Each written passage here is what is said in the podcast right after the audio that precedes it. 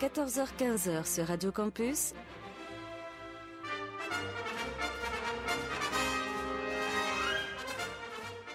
Les aventuriers des salles obscures. Le magazine cinéma produit par le quotidien du cinéma. Présenté par Christophe Dordain. Bonjour à toutes et à tous. Merci de nous faire le grand plaisir de nous retrouver en cet après-midi afin d'entendre une nouvelle édition de votre magazine consacré à l'actualité du cinéma. Nous sommes ensemble jusqu'à 15h. Christophe Dordain au micro. Foi de Boudard vous accompagnera. Pierre Desplanques également, mais aussi Alexandre Dupré ou bien encore Antoine Dubuis et enfin François Bourg. Bref, une belle équipe pour vous proposer un panorama des principaux films sortis dans les salles ce mercredi.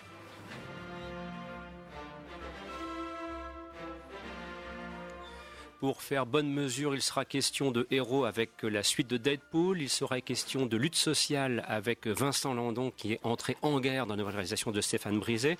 Nous pourrons également nous intéresser à un thriller interprété par Julien Boisselier qui s'appelle Et mon cœur transparent. On pourra aussi évoquer Manhattan Stories ainsi qu'un thriller argentin, Nos dormiras.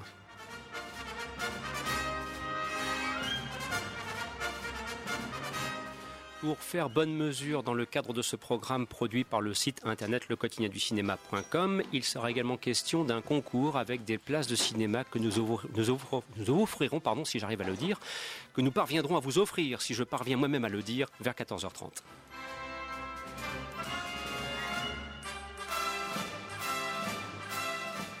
Bien évidemment, vous le savez, cette émission vous est proposée non seulement par le quotidien du cinéma, mais aussi elle est rediffusée en podcast sur Pastel FM, sur Cinéma Radio, sur Radio WRS.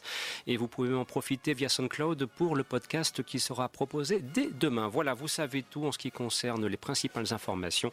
Et de commencer avec une partition musicale composée par Peter Gabriel pour un film réalisé par Martin Scorsese qui était sorti il y a 30 ans, La dernière tentation du Christ, une œuvre que je vous invite véritablement à reconsidérer. C'est un film qui avait fait polémique à l'époque, mais qui compte dans la filmographie de Scorsese. Et de vous souhaiter un excellent après-midi à l'écoute de ce programme.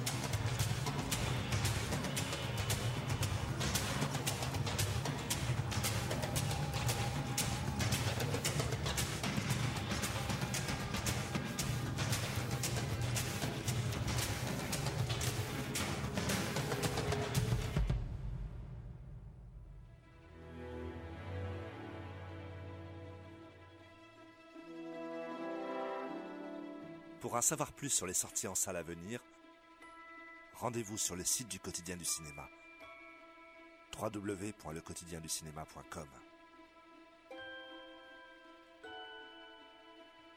Radio Campus jusqu'à 15h.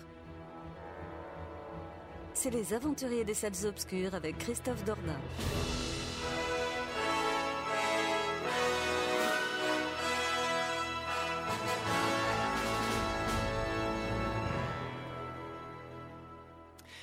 Une belle introduction est bien meilleure que la mienne à l'oral qui fut singulièrement ratée. En guise de préambule de ce programme, il faut bien le reconnaître, je peste encore à savoir pourquoi j'ai autant fourché sur le verbe offrir. Et nous vous offrirons des places de cinéma mille sabords de tonnerre de Brest. À l'instant, vous entendiez une partition musicale composée par Peter Gabriel pour le film La dernière tentation du Christ. Toute l'équipe s'est réunie autour du bureau, si j'ose dire, des aventuriers. Et on va tout de suite pouvoir aborder ceci.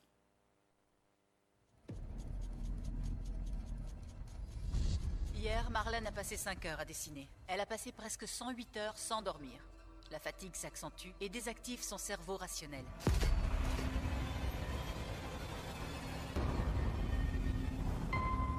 Alma veut expérimenter à fond certaines émotions. Cette pièce est la reprise d'un ancien projet intitulé Insomnie. Oui, sur la privation de sommeil. Nous avons obtenu la permission de la monter dans une clinique psychiatrique abandonnée. Je veux s'appelait Dora Vigna, la patiente 101C. Grand ours s'apparente à un journal intime écrit à la manière d'une pièce de théâtre. Ma fille a faim, elle Non, au milieu de la nuit. ça doit être plus profond.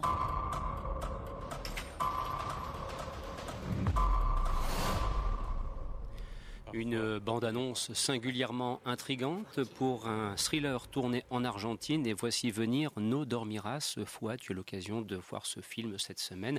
Qu'en as-tu pensé? Est-ce que le contrat euh, de ce qu'on nous présente dans le cadre de cette illustration sonore, est-ce que le contrat est rempli?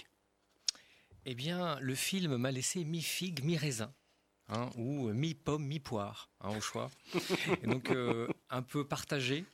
Euh, J'y suis allé avec enthousiasme, hein, puisque le cinéma ibérique, euh, hispanique est vraiment l'un des plus vivaces et les plus euh, dynamiques, aujourd'hui l'un des meilleurs du monde, surtout dans ce registre-là de la terreur et, de l'horreur.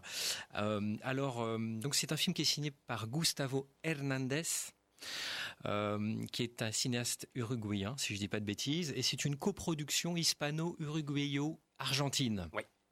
Et euh, donc, euh, euh, donc alors, je disais que ça m'a laissé un peu partagé parce que l'idée de départ, euh, donc globalement un film que je trouve plutôt inégal, mais ne nous trompons pas, qui est largement au-dessus de la qualité moyenne euh, des productions qui sortent au cinéma en ce moment. Alors inégal, pourquoi? Parce que le concept est, franchement formidable. Le concept de base, l'idée euh, de base est vraiment géniale, euh, puisque il s'agit d'une euh, prof de théâtre un peu machiavélique qui teste une nouvelle technique de- d'entraînement à la comédie qui consiste à priver ses actrices de sommeil, puisque c'est basé, le film part du principe que euh, part de, cas cliniques réels qui euh, prouvent que la privation de sommeil entraîne, euh, provoque chez l'être humain, au bout d'une certaine durée, un état altéré de conscience, en fait, euh, qui donne lieu à des hallucinations, à un état de folie, euh, qui altère la conscience et qui, voilà, qui, fait accéder à, un autre monde, en quelque sorte. Et euh, là où le cinéma d'horreur fait du, fait du sommeil, justement, le vecteur de cauchemar, comme dans Freddy, par exemple, là, le film propose l'inverse, c'est-à-dire fait du, de l'éveil permanent une source de cauchemar et de terreur. Et c'est là où l'idée du film est formidable.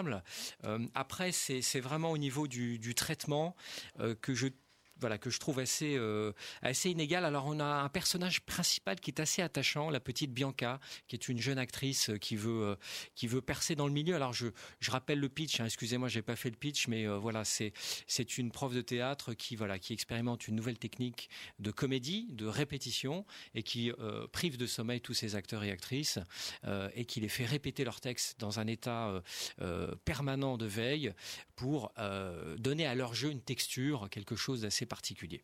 Hein, voilà, en gros, euh, le résumé. Et donc, euh, elle monte une pièce et met en concurrence deux jeunes comédiennes, dont Bianca, qui est le personnage principal, une petite jeune actrice qui en veut, qui est, très attachante, dont le père souffre de folie, hein, dont le père est fou, et elle va donc rejoindre tout ce petit monde dans une clinique désaffectée. qui va servir de lieu de répétition et de représentation. Et donc ensuite, elle va euh, faire l'expérience de visions cauchemardesques et de d'état mental particuliers. Donc, euh, pour en revenir à mon avis, c'est que euh, on a un, film qui ne tient pas jusqu'au bout son idée de départ en fait. Donc, ça démarre vraiment de manière très prometteuse avec cette jeune actrice, voilà, qui ça donne lieu à des scènes assez sympas où voilà, elle se prive de sommeil, prend du, boit du café, elle elle sort. Enfin voilà, ça donne lieu à des scènes assez sympa. Et puis au final, le film, vers le milieu, dérive vers le l'horrifique classique.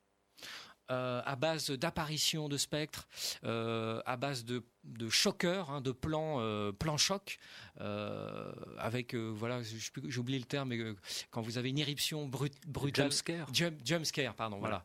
Et voilà, le film ensuite dévie vers ces, procédés plutôt classiques et entendus et voilà, pour rattraper à la dernière minute, raccrocher à la dernière minute vers son idée de départ, qui est l'influence de l'insomnie sur la performance théâtrale. Voilà donc un, un film qui est plutôt assez inégal à ce niveau-là. Euh, mais qui propose une réflexion intéressante, somme toute, sur euh, de quoi est prêt l'artiste euh, pour atteindre l'excellence, à quoi est prêt un acteur pour performer Quel sacrifice est-il prêt à faire? Voilà, le film propose une réflexion plutôt plutôt sympa. donc du coup, voilà, on n'a pas envie de prendre la fuite hein, en regardant le film. Il n'y a pas de souci, mais globalement, voilà un film plutôt plutôt inégal et entre deux eaux, quoi. Qui ne vous empêchera pas de dormir, mmh. si je puis dire. François? Bah, écoutez, je vais vous faire le relais d'une de, nos membres de l'équipe, Alexa Boueli-Ruel, pardon, qui, euh, qui a elle, apprécié le, film, euh, non pas entre deux eaux, mais qui a vraiment apprécié euh, ce film parce que c'est un film, comme le disait Fouad, qui est emmené par une, brillante idée, une brillante idée de départ, avec beaucoup, enfin, plusieurs renversements plutôt bien menés, selon, selon Alexa, et deux actrices principales qui sont les deux comédiennes, je pense, du, du film, qui, qui se livrent pour le, le rôle et qui sont euh, à la hauteur de, ce film, c'est-à-dire de brillantes interprétations, euh, malgré effectivement quelques petites euh, quelques petites réserves sur sur la fin du film ou avec des histoires parallèles qui viennent un petit peu qui viennent un petit peu pardon parasiter l'idée originale de, départ.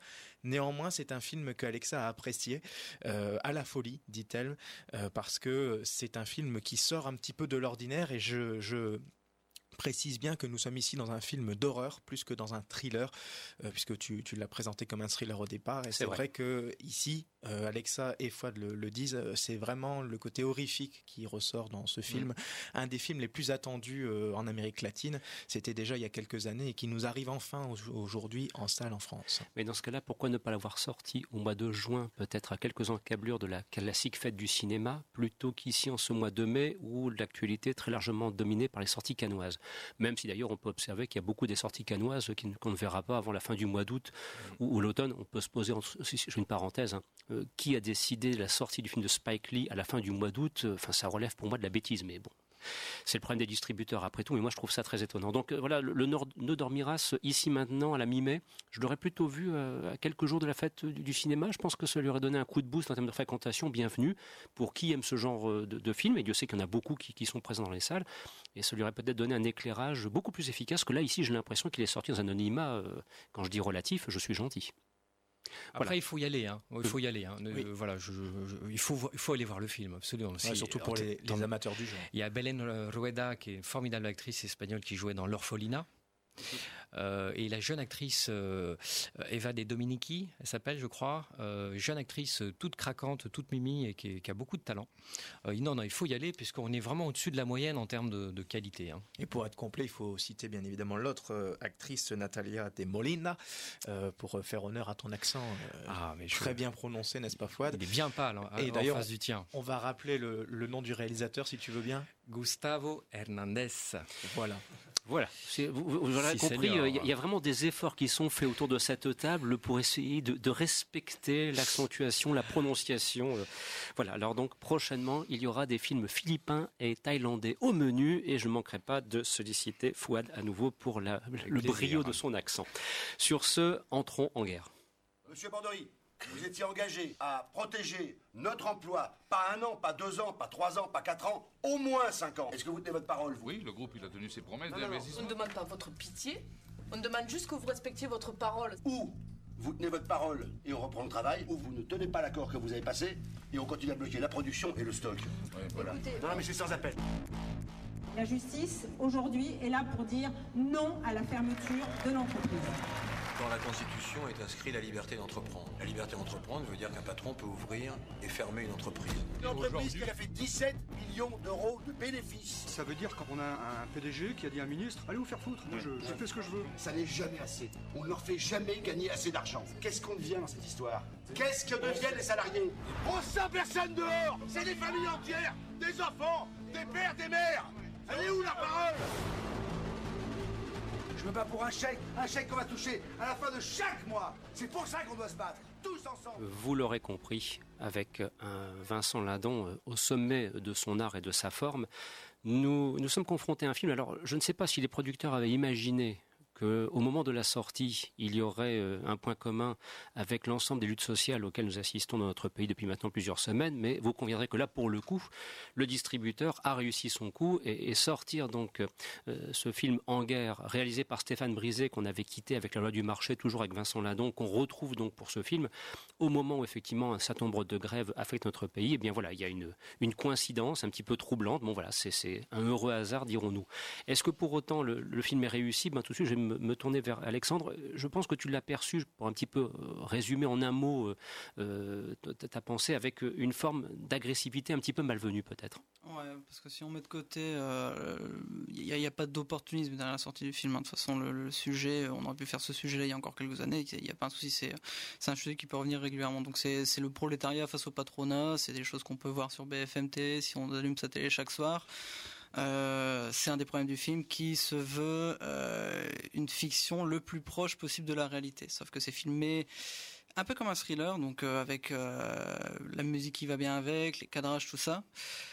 Et effectivement, le résultat, il est d'une agressivité monstre. Je pense que j'ai pas eu une telle migraine en sortant d'une séance depuis Transformers 5. Et c'est dire parce que celui-là, il m'avait mis un sacré, sacré paquet dans la gueule. Donc, en gros, on suit les, mésaventures de, de Vincent Lindon euh, en représentant euh, syndical euh, face face à l'entreprise dont j'ai oublié le nom d'ailleurs. C'est j'ai complètement oublié le nom de l'entreprise. c'est pas Whirlpool Dimke, c'est Dimke, je crois, c'est ça, l'entreprise Dimke. Et on se retrouve face à une tonne et une tonne de, de gros clichés. Enfin, c'est deux heures de mecs qui se parlent en hurlant et en se pointant du doigt, en criant arrête, arrête, arrête. On va faire ci, on va faire ça. Euh, c'est extrêmement pénible à regarder. Alors il y a des scènes qui marchent très très bien euh, d'un point de vue cinématographique. Je pense par exemple à une scène qui implique des CRS de nuit, qui, fout bien la pression, tout ça qui marche bien. Mais la plupart du temps c'est juste des gens qui se hurlent, qui se hurlent l'un l'autre. Enfin il y a une vraie agressivité qui se dégage du film qui fait que on, le regarde. Alors oui, c'est pas censé être un moment agréable puisque de toute façon ça parle d'un drame humain. Mais toujours est-il que en, en, film à proprement parler, ça marche ça marche pas des masses en fait. Je me dis que c'est un film qui plaira particulièrement aux gens justement qui, qui peuvent regarder BFNT le soir en commentant, en disant ah mais ça je le savais, ah mais les pauvres tout ça. Mais euh, le, personnage, en fait, c'est le plus gros problème vient du personnage de Vincent Lindon, qui est vraiment dépeint comme un chevalier blanc. C'est un film qui qui prend très clairement parti, qui est absolument pas nuancé, qui fait de Vincent Lindon euh, ouais, un, chef quasi parfait qui a des grandes valeurs, tout ça. Et la fin, elle va complètement dans ce sens-là. La fin, d'ailleurs, je la trouve aberrante. Enfin, je pense que euh, Antoine pourrait peut-être confirmer euh, ça, euh, peut-être en moins exagéré, mais là, j'ai trouvé la fin vraiment aberrante, tellement larmoyant, tout ça. Enfin, il y, a vraiment la larme à l'œil, il y a la musique folk et tout. Ah, c'est honteux, quoi. Et c'est pas regardable. C'est vraiment le film qui te met sur les nerfs. Mais pour du vent, ça n'apporte rien de plus que ce qu'on voit aux infos chaque jour. Il n'y a, pas de, il a pas vraiment d'éclairage fait là-dessus. Antoine? Alors euh, moi je suis pas totalement d'accord parce que je trouve que justement c'est euh, c'est totalement c'est c'est la dure réalité de la vie quoi. C'est on, se prend ça, on sait que ben oui c'est des gens qui gueulent euh, voilà pendant 1h50 c'est des gens qui gueulent mais ça se passe comme ça, ça se passe comme ça, donc euh, il l'a filmé comme ça.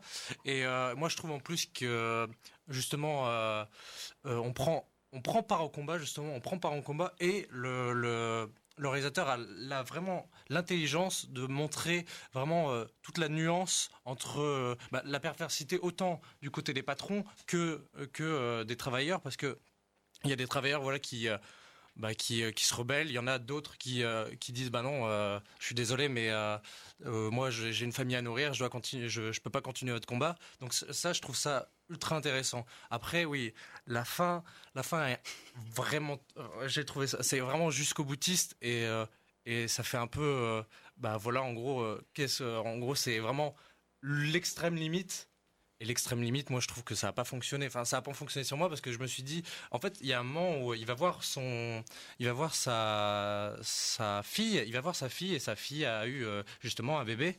Et je me suis dit, ah, ça va, ça, va s'arrêter là et ça va être parfait en fait. Ça va s'arrêter là et ça va dire, bah, en gros, voilà, la, génération suivante, bah, elle aura les mêmes galères. Et en fait, je vois que ça a continué. Et je me suis dit, bah, je comprends pas pourquoi ça continue parce que le message est dit.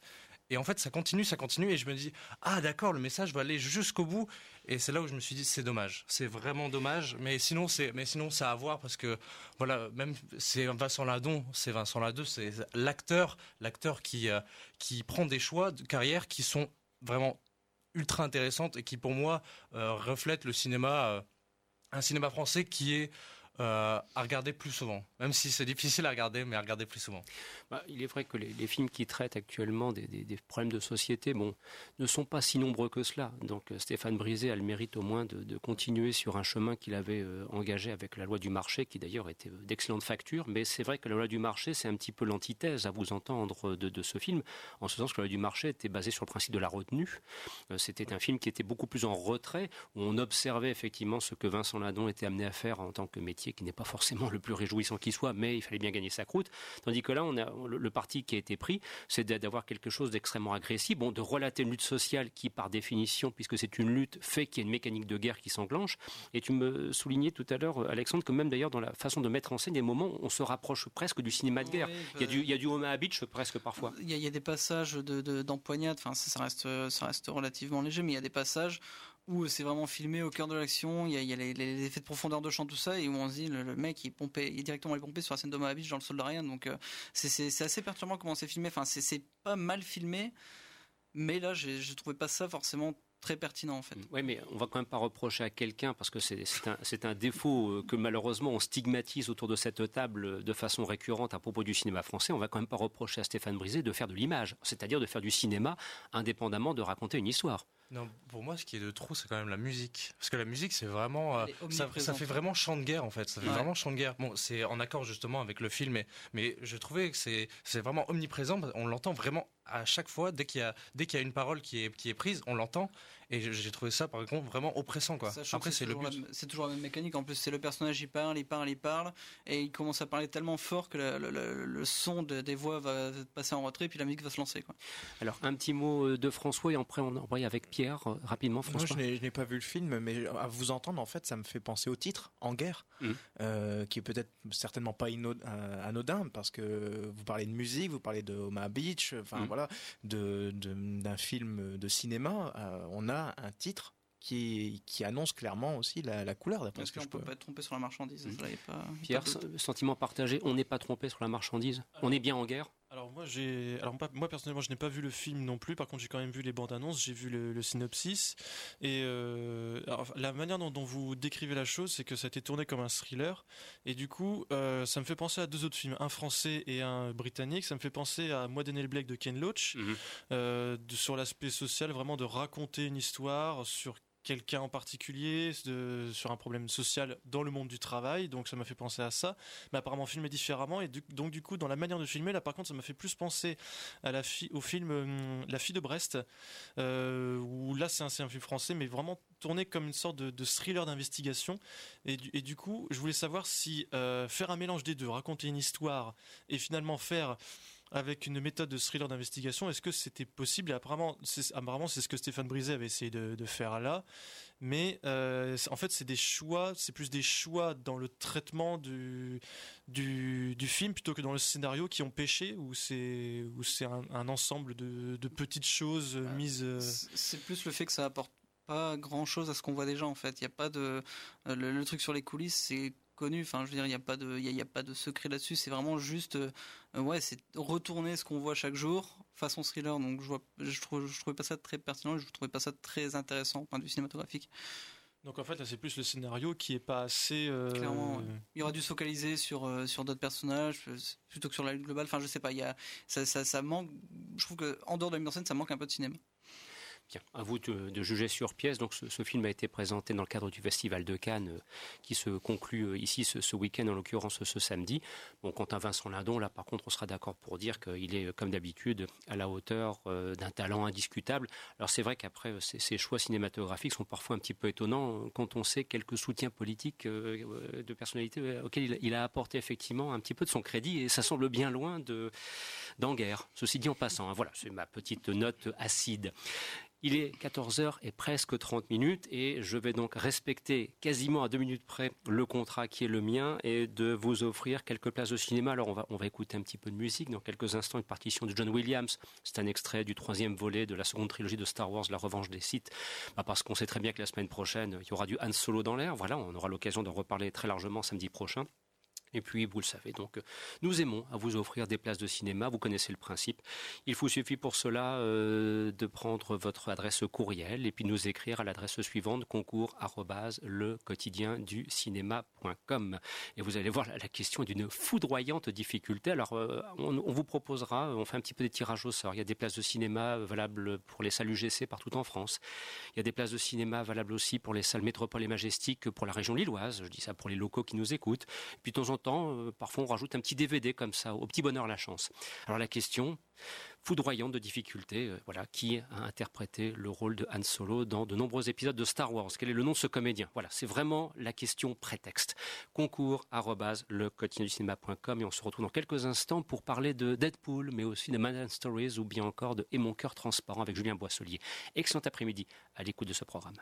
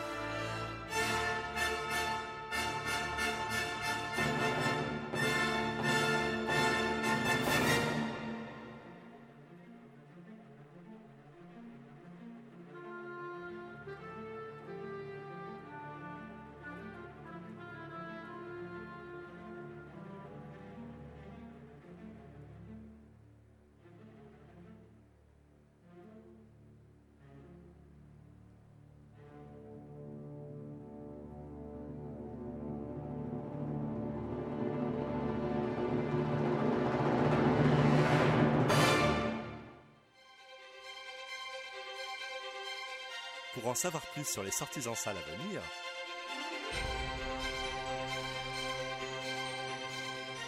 rendez-vous sur le site du quotidien du cinéma www.lequotidienducinéma.com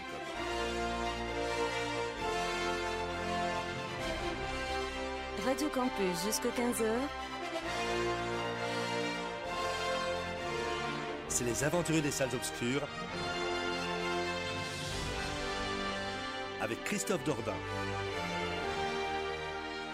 Et François Bourg, et Pierre Deplanque, et Fouad de Boudard, et Antoine Dupuis, et aussi Alexandre Dupré. Nous sommes ensemble pendant encore à peu près 26 minutes jusqu'à 15 heures, et nous allons tâcher de faire maintenant un point complet sur la grosse sortie de la semaine. Il s'agit de Deadpool. Il s'avère que là, autour de la table, tout le monde l'a vu. Alors, on va, on directement dans le vif du sujet. Euh, euh, Pierre, euh, as-tu apprécié ce second opus de ce super-héros d'un genre si particulier?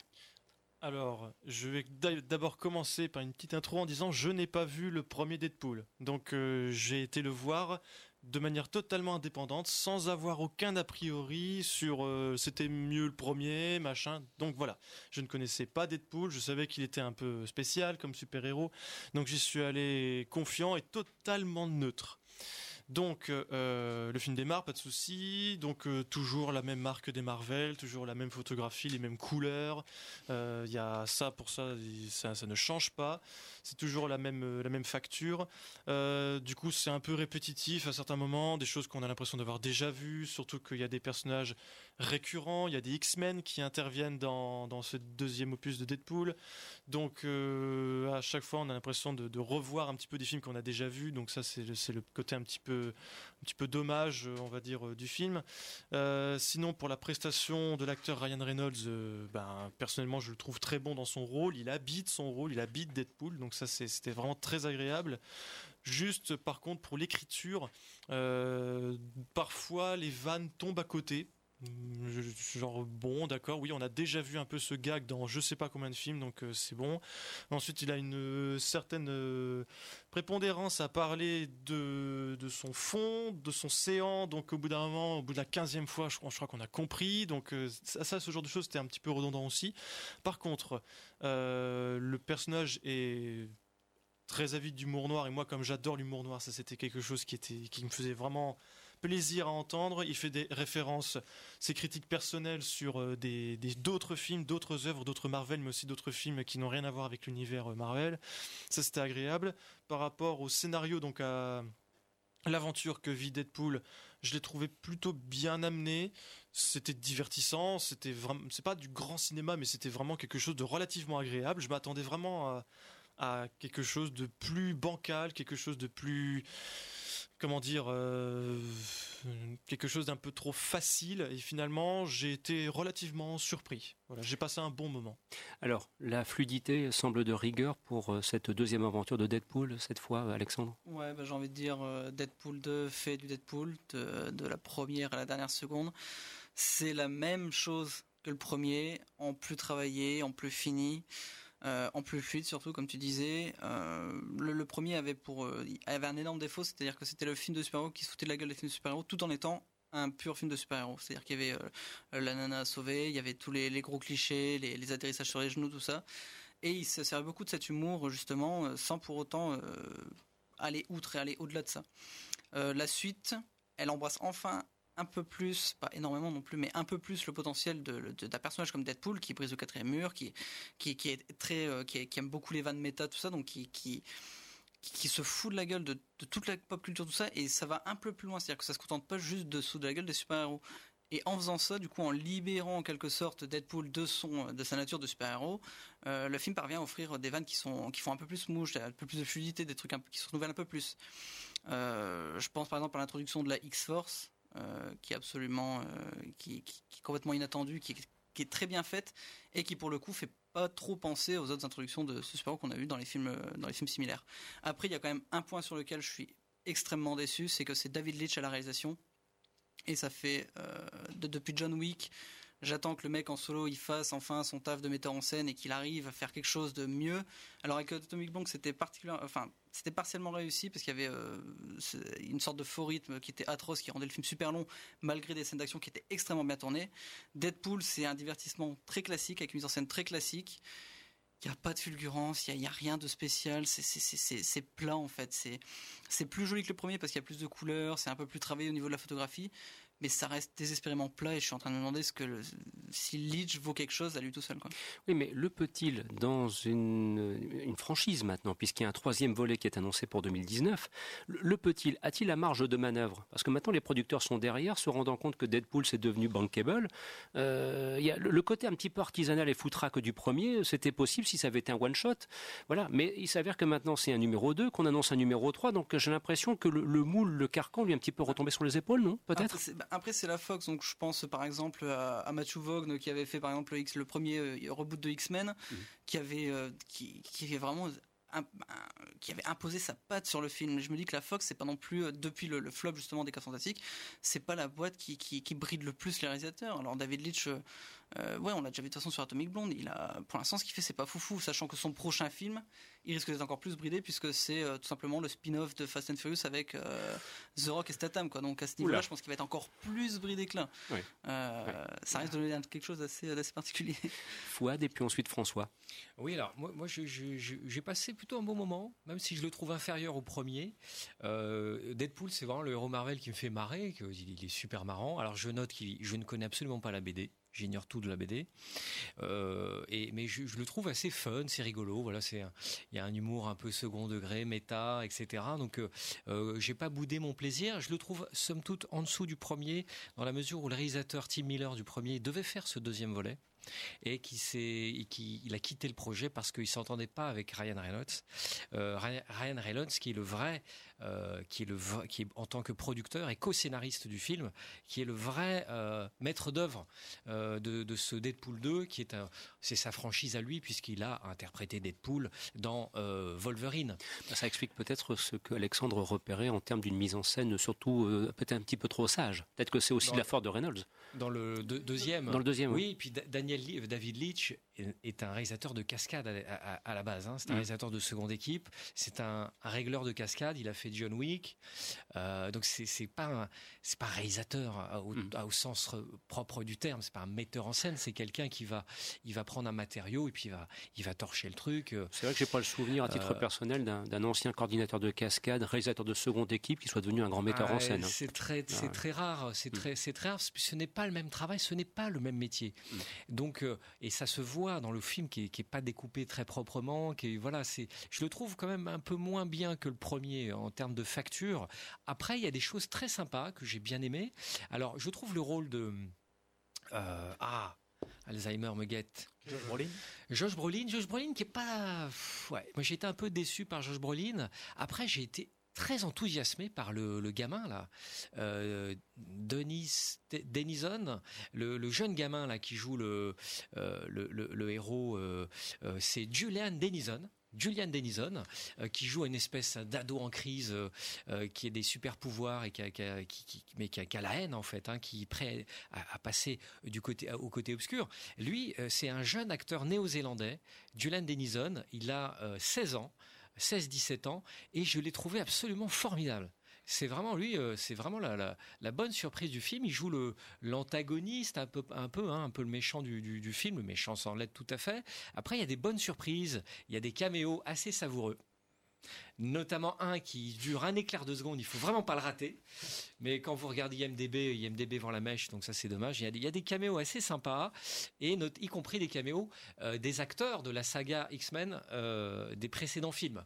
Donc voilà, il y, a des, trucs assez sympas, et il y a Bill Skarsgård qui joue dedans, le, clown de ça. Euh, qui, il a un petit rôle aussi, Bill Skarsgård. Et je regrette juste que la petite Brianna Helgeland, Hein, la, la- la petite ado les- énervée là, qui avait les cheveux courts dans le premier. Euh, là, elle revient. Alors, elle joue Teenage, euh, Teenage, Teenage Wrath hein, dans, le, dans, le film. Alors, je regrette que là, dans le film, dans cette suite, elle, elle, est quasiment disparue. Euh, elle, a, elle a un rôle co- complètement anecdotique. Elle a plus une tête à s'appeler Capucine que Brianna, mais bon, bref. Euh, mais, mais, mais, mais en tout cas, voilà, il y a quelques, quelques problèmes de scénario et de fluidité, mais euh, bon, voilà, globalement, c'est on passe, on va, c'est comme chez McDo, quoi. On va, on, passe un bon moment et puis après c'est vite oublié. Ah, parce qu'on passe un bon moment chez McDo. Non, mais je veux dire, euh, ça régale les papilles et puis une heure après vous avez encore faim. McDo Ah non, ah non, non, non. Euh, François. Oui, bah écoutez, après, après cette euh, belle élocution de, de personnages et de- d'acteurs et d'actrices, je vais un petit peu quand même, parce qu'on n'a pas parlé de l'histoire du film. Ah bah oui, c'est vrai, mince, ça oui. Eh oui, euh, Eh oui. alors bah écoutez, qu'est-ce qui se passe guerre épais. Qu'est-ce qui se passe dans ce film-là non Oh, oh, bah C'est un petit peu quand même pour aider nos auditeurs qui nous écoutent hein, de- sur ce, ce Deadpool 2, puisque de cette Deadpool 2 fait équipe quand même. Ce qui Ouais. est pas, ce vrai. qui est- Ah oui, et c'est vrai. et ce qui est pas euh, anodin puisque c'est un personnage Absolument. dans les comics de Marvel euh, qui euh, qui est connu pour être en solo et c'est surtout l'introduction de donc ce qu'on a appelé ce que ce que le comics s'appelle la X-Force.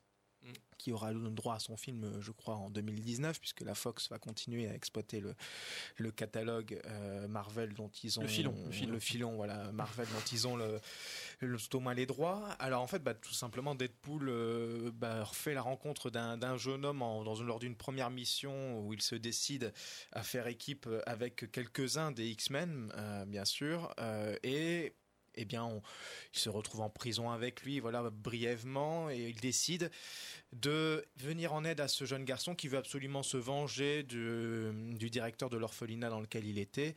Et euh, afin d'éviter euh, ce, jeune garçon de commettre son premier meurtre, euh, il va euh, essayer de, de le convaincre de se ranger du côté des X-Men plutôt que de devenir le grand méchant qu'un certain Cable est venu détruire, un Cable joué par Josh Brolin qui vient du futur puisqu'il a perdu sa femme et sa fille euh, tuées par justement ce grand méchant qu'est, enfin, que sera dans le futur ce jeune garçon.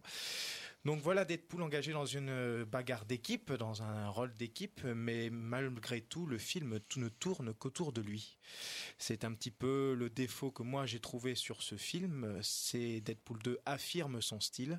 Alors bien évidemment, ça plaira aux fans du premier volet. Je faisais partie, euh, enfin je fais partie de ceux qui ont aimé le premier volet parce que c'était à un moment où les Marvel tournaient un petit peu autour du pot, ça un petit tra- un rafraîchissement parce que Deadpool est un personnage atypique dans l'univers Marvel et Ryan Reynolds qui tient beaucoup à ce personnage a réussi à lui donner de la personnalité qui correspond à celle du comics. Euh, mais ici, donc forcément, vu le succès phénoménal du premier épisode, on a aussi bien au box-office euh, mondial d'ailleurs, que ben, évidemment la suite euh, reprend les mêmes ingrédients. En ayant deux, en mettant deux fois plus d'humour noir, deux fois plus de personnalité de Deadpool, voilà, et forcément on se retrouve avec un film où il n'y a que Deadpool. Aujourd'hui, on parlait par exemple de Josh Brolin. Oui, son personnage de Cable est un petit peu transparent. Surtout quand on sait que quelques semaines précédemment, on l'a vu dans le personnage de Thanos, où j'entends encore ici euh, Christophe Colpart dire que en Thanos, il voyait Josh Brolin et Josh Brolin se voyait en Thanos au fur et à mesure que le film euh, peut se déroulait. Ici, Cable, eh bien, c'est du Josh Brolin en mode automatique. Euh, D'ailleurs, il a très peu de lignes de dialogue dans le film euh, au final. Et euh, même si le personnage reviendra apparemment dans d'autres films, c'est l'illustration, malgré le talent d'un acteur, qu'il ne fallait surtout pas faire de l'ombre à Deadpool. Un Deadpool mené de main de maître par Ryan Reynolds, puisqu'il le dit lui-même, c'est euh, Ryan De- Deadpool, c'est Ryan Reynolds, et Ryan Reynolds, c'est Deadpool. Ça se confirme d'ailleurs pour ceux qui aiment le personnage, je les invite à rester en scène post-générique, qui est pour le coup une purement personnelle. Voilà, ceux qui connaissent la carrière de Ryan Reynolds euh, comprendront les références qui sont faites à la fin du film. Antoine, pour un petit mot de conclusion par rapport à ce vaste tour de table concernant Deadpool numéro 2. Euh, bah, moi j'ai j'ai tellement détesté le film que Ah. je suis même pas resté Ah ouais. euh, je suis même pas resté La à, la, à la fin de les, fameuses fins de les fameuses fins post génériques. Donc j'ai je- voilà je je l'ai pas regardé du tout. Et en fait j'ai trouvé c'était euh, le le film symptomatique Marvel où on met 200 tonnes d'humour et derrière les scènes dramatiques elles sont ridicules. Elles sont, elles- les, les scènes larmoyantes euh, où il perd sa femme c'est pas un spoiler là pour une fois. Il perd sa femme c'est ridicule. J'ai trouvé j'ai j'ai regardé j'ai dit ouais mais pourquoi pas? Et euh, la violence Enfin, je- euh, regardez juste euh, le trailer de Mission Impossible, le nouveau Mission Impossible. Vous allez voir des scènes de baston des- deux fois mieux filmées que Mm. dans ce film, alors que pour- pourtant le réalisateur c'est celui qui a fait John Wick et Atomic Blonde, c'est ça Mm. Et ben c'est euh, c'est ridicule. Et euh, George Brolin c'est grognement sur grognement. Donc Ryan Reynolds. C'est euh, c'est un mec qui est sympathique, hein, il doit être quelqu'un quelqu'un de sympathique, on voit sur Twitter, il dit des blagues et tout, mais, mais sa carrière c'est le néant. J'ai jamais vu un acteur qui arrive, enfin c'est étonnant parce qu'il arrive à faire un tour de, fro- de, de force en disant regardez je fais Deadpool, je fais Deadpool. Oui mais derrière t'as fait quoi comme rôle? Enfin on moi je me souviens de Ryan Sécurité rapprochée aux côtés de Denzel Washington. Il était complètement éteint à côté, mais il faut dire qu'à côté de Denzel, il faut exister. Quoi. Ceci dit en passant. Et le film avec Samuel Jackson, là, qui se passe à Amsterdam, là, c'est c'est pas lui qui est dedans? Euh, Si. Ah, si, si, si. là, Oh là film, oui, bah, euh, ça, ça a tellement été marquant qu'on on l'a tous, on l'a Euh, tous oublié. Patrick Lucier, un film de Patrick Lucier. Le- le- joué. le Oui. titre, Bodyguard, Hitman versus. euh, voilà, Hitman oui, oui, Bodyguard, oui. Hitman Ouais. versus Bodyguard, Patrick Lucier. vu, Je Oh je là. l'ai pas vu, il paraît que c'est rigolo. Ouais, il a Euh, quand même fait Buried, quoi. C'est, ça doit Oui. être son seul bon rôle euh, Voilà, des, des dernières années. Chers amis, oui, alors, alors faut être vraiment Il y a 10 Eddie secondes. hein. Marsan. Il y a Eddie Marsan, formidable acteur anglais qui joue euh, un antagoniste, qui se caractérise par ses performances capillaires. Il est passé par toutes les couleurs de cheveux, y compris le roux. Mm. Et là, il a une tonsure dans ce film. Eddie Marsan, qui est formidable acteur anglais, il faut y aller. Rien que pour lui, il faut y aller. Hum, Et puis on peut les voir dans ce cas-là otage à Antebé parce qu'il joue le rôle de Shimon Perez et c'est vraiment très bien. Ah, il Ceci joue- ah, bah, putain, ça, bah, je, je- je- bah, je je te le aller. recommande. hein, je te le Et recommande. il joue également dans la série Ray Donovan qui est excellente. Excellent, Excellent, excellent, Eddie Marsan. Ouais. Et euh, regardez son film euh, Un beau jour, un beau jour, une belle fin, ça s'appelle une belle fin. C'est formidable. François, Voilà. pour l'ultime mot de conclusion, si on y arrive. Une vraie conclusion en disant qu'effectivement Deadpool 2 est réservé aux fans qui adorent, enfin qui apprécieront Deadpool parce qu'il en fait deux fois plus dans ce film.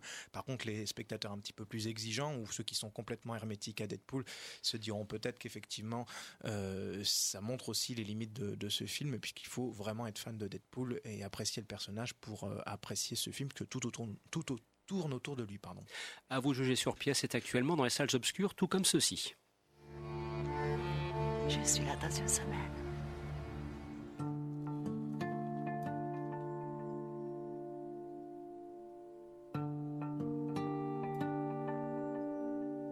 Votre femme a perdu le contrôle de son véhicule comme si elle s'était endormie au volant. C'est assez fréquent. En revanche, ce qui l'est beaucoup moins, c'est ce que l'autopsie nous a révélé.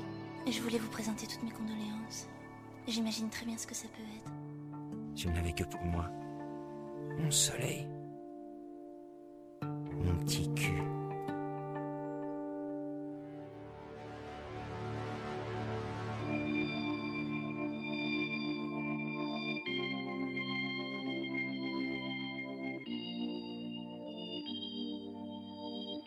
Iniesta, Paco Iniesta. Je suis le père d'Irina. Je suppose qu'elle m'a imaginé une mort violente. Accident de voiture. Elle faisait quoi dans ta voiture le soir où elle est morte? Vous essayez de la repêcher Et si vous décidez de tout me raconter Et Mon cœur transparent, interprété par euh, Julien Boisselier, qui, est- qui est un comédien que j'apprécie beaucoup. Moi, je trouve que voilà, il est, il a peut-être pas tout à fait la, la carrière qu'il mériterait d'avoir parce qu'il a une, une voix très agréable. Il a, il est capable d'alterner entre des registres très légers. Et là, c'est quelque chose, bien sûr, de beaucoup plus dur euh, que nous découvrons ici avec euh, ce destin tragique que connaît sa femme. Mais euh, le- Julien Boisselier introduit, il, il a pour lui, en tant que comédien, une chose qui est assez rare. Il a l'ambiguïté. Et ça, sur grand écran, ça peut être une arme redoutable. Alors, qu'as-tu pensé de ce film Et mon cœur transparent, euh, Antoine, s'il te plaît Alors, euh, je peux pas, je peux pas dire que j'ai détesté parce que euh, parce que j'ai pas forcément passé un, un moment euh, atroce. Mais euh, ouais, j'avoue que j'étais euh, j'étais un peu déçu. Euh, après, je me dis que c'est un premier film de, des deux frères. Je ne sais plus par contre leur, leur nom. Euh, Vital Durand. Voilà. ouais. De Vital Dolin. et du coup, euh, et du coup, ouais, c'est un premier film et, euh, et c'est symptomatique du premier film. C'est euh, esthétiquement, c'est magnifique. Par contre, esthétiquement, j'ai jamais vu. Enfin, je vais pas dire que j'ai jamais vu un film français aussi beau, mais j'ai jamais vu un, un premier film comme ça aussi aussi dément, surtout au niveau des Français. Et j'ai trouvé que l'his- l'histoire était trop ça fait trop, ça fait vraiment trop thriller, euh, thriller américain. euh, ça fait thriller qu'on n'arrive pas à maîtriser. Et je trouve que vraiment, bah, à l'écran, ça se voit, c'est pas maîtrisé. Et les, et en fait, c'est pas aidé par le jeu d'acteurs. Qui, euh, les acteurs sont bons, mais les phrases sont trop grandiloquentes. Enfin, c'est, ça sort des phrases, ça sort des phrases. Je sais plus. Il y en a une dans l'abondance qui est aussi trop marrante. Ça sort des phrases. Et je lui dis ouais mais non enfin je je bah, on parle pas comme ça dans la vraie vie. On parle pas comme ça dans la vraie vie. Et euh, du coup euh, ouais c'est euh, c'est assez c'est assez pesant. Et on garde ça en disant euh, on finit la séance on se dit ouais c'était bof c'est tout. Pas plus que ça. Euh, Pierre, sentiment partagé? Alors, euh, donc je, je rejoins euh, mon collègue sur quelques points, notamment sur l'image, la photographie. C'est vrai qu'il est très belle. Il y a des plans qui sont très beaux, euh, vraiment une belle symétrie, une belle, un beau cadrage. Donc là, pour, un- pour c'est pas désagréable à regarder. Le casting est très bon. Quand on voit Julien Boisselier, mais aussi les seconds rôles comme euh, Serge Raboukine ou encore euh, Sarah Giraudot qui fait une apparition également, euh, les acteurs sont tous bons, mais au final, ils sont pas exploités à leur juste valeur. Julien Boisselier, à certains moments, j'avais envie de lui mettre des claques, mais vraiment. Parce que le problème, c'est que l'écriture fait que c'est trop invraisemblable. Il y a trop d'invraisemblance dans les dialogues, donc ça, je te rejoins sur ce point-là. Il y a trop d'invraisemblance dans les dialogues, il y a trop d'invrais- d'invraisemblance dans la réaction euh, des, des personnages. À un moment, il y a un dialogue entre Serge Raboukine et Julien Boisselier, et euh, on voit Julien Boisselier qui est à la limite de s'évanouir, qui est en train de, de perdre complètement pied, et Serge Raboukine. Bon, et sinon, euh, je suis à l'hôtel, euh, à côté de la plage, euh, si vous voulez me venir rendre visite. Le mec, il est en train de faire un coma devant toi, et toi, tout ce que tu trouves à lui dire, c'est que tu peux le rejoindre à l'hôtel de la plage. Non, mais c'est- c'est- c'était complètement invraisemblable, et du coup, ça de- c'est devenu bancal, vraiment un, film tordu. Et à certains moments, c'est- le, le film se transforme en une sorte de thriller psychologique bizarre, où en fait, ça n'avait ni queue ni tête. Et je vous spoil pas la fin, mais la fin, personnellement, j'ai fait quoi? Mais qu'est-ce que c'est que cette fin? Alors je sais pas si le c'est tiré d'un bouquin. Donc euh, je sais pas si le bouquin se termine exactement comme ça ou qu'ils ont remanié la fin, mais en tout cas c'est amené avec un je sais pas un, un 36 tonnes de fer à repasser parce que ça n'a aucune finesse. Donc un film plus fort euh, sur la forme que sur le fond, visiblement, à vous entendre, François? Oui, non, je, je n'ai pas vu le film, mais tu as oublié de citer dans le, le casting, et je parle sous le contrôle de, de Fouad, il faut citer Catalina Molino. Ah, elle a oublié d'être moche celle-là. hein. Absolutamente. Ah, ouais, ouais. Et On voit quand même qu'ils ont retenu quelque chose dans la salle, quoi. Pas forcément le scénario, mais une apparition, dirons-nous. C'est ça. hein. Bien, vous l'aurez compris. Alors, bon, on va pas se, se- se voiler la face. C'est un film mineur, mais on a un petit peu l'impression aussi que cette semaine, euh, il n'y avait pas non plus de très grands films qui sortaient dans les salles. Et ça fait quelques semaines que cela dure. Ceci dit, en passant de temps en temps pour essayer de trouver une pépite. Alors, on a parfois de la chance d'en trouver une. Euh, voilà, c'est la, la distribution. C'est un thème auquel je suis très attaché. La distribution des films actuellement me surprend. Voilà, pourquoi n'a-t-on pas sorti le Spike Lee tout de suite? S'il y a bien un film que j'ai envie de voir, c'est celui-là, et pour cause? Ben non, il faudra attendre la fin du mois d'août. Fin août, aller voir un film, quelqu'un qui, qui, qui, qui infiltre le Ku Klux. Pas certain. Voilà, je suis pas certain du tout du résultat au box-office en tout cas. Oui, François. Alors il faut quand même rappeler qu'il faut prendre conscience des sorties aujourd'hui, comme par exemple vous avez Deadpool 2 qui sort dans 24 salles euh, sur toute la France et En Guerre qui sort dans 23, 23 salles, en tout cas sur Paris. hein, je- Oui, sur je- Paris, pardon, bah, sur- pas- oui, pas- pas sur toute la France. Oui, en Paris. Mais Ah, sur- pas beaucoup, sinon. Oui, Ouais, effectivement, mais sur, sur Paris uniquement, ça fait beaucoup de salles déjà. Et euh, c'est deux films majeurs en termes de distribution qui sortent euh, en même temps, même si Deadpool 2 vampirise Mm. un petit peu le- la distribution nationale. Euh, et on aura la même situation, je Ah bah, pense, la semaine prochaine, c'est reparti, hein, avec avec, euh, euh, Han Solo, Star Wars Story. Voilà, donc euh, qui sera bien sûr le chi- le chien de Solo, le film. Oui, qui sera bien sûr le, le gros morceau de, de la semaine. Alors, il nous reste encore quelques instants pour une petite sortie en DVD que tu tenais à signaler. S'il te It, ça s'appelle We Blew It.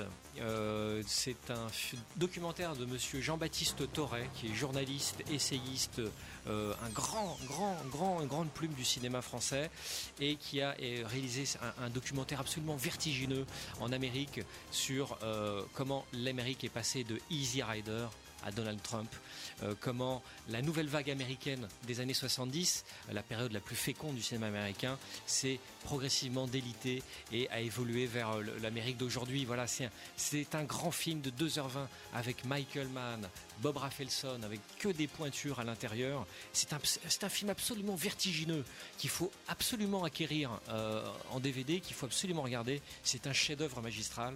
Ça, s'appelle We Blew It. Voilà pour le bon conseil qui conclut cette émission.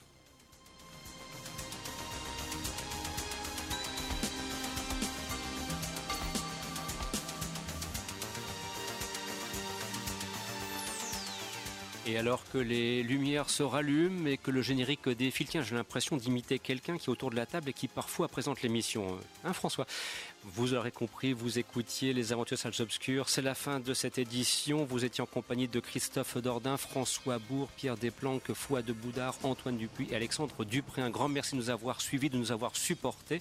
Dans quelques instants, suite des programmes sur notre station. Et nous aurons grand plaisir à vous retrouver dès la semaine prochaine pour nos nouvelles aventures spatiales avec la sortie du Han Solo tant attendu. À la semaine prochaine donc, bon week-end, merci pour votre fidélité et pour votre attention, au revoir.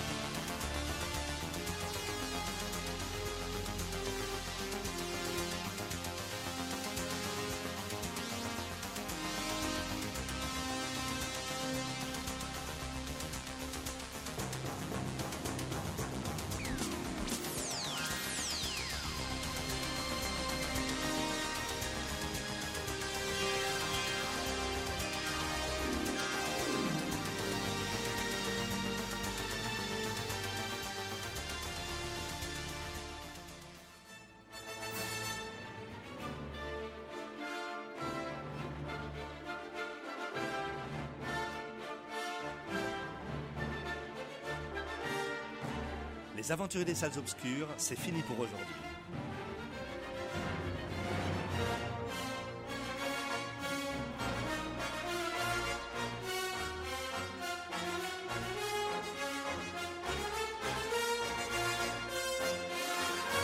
Votre magazine cinéma revient la semaine prochaine, même jour, même heure.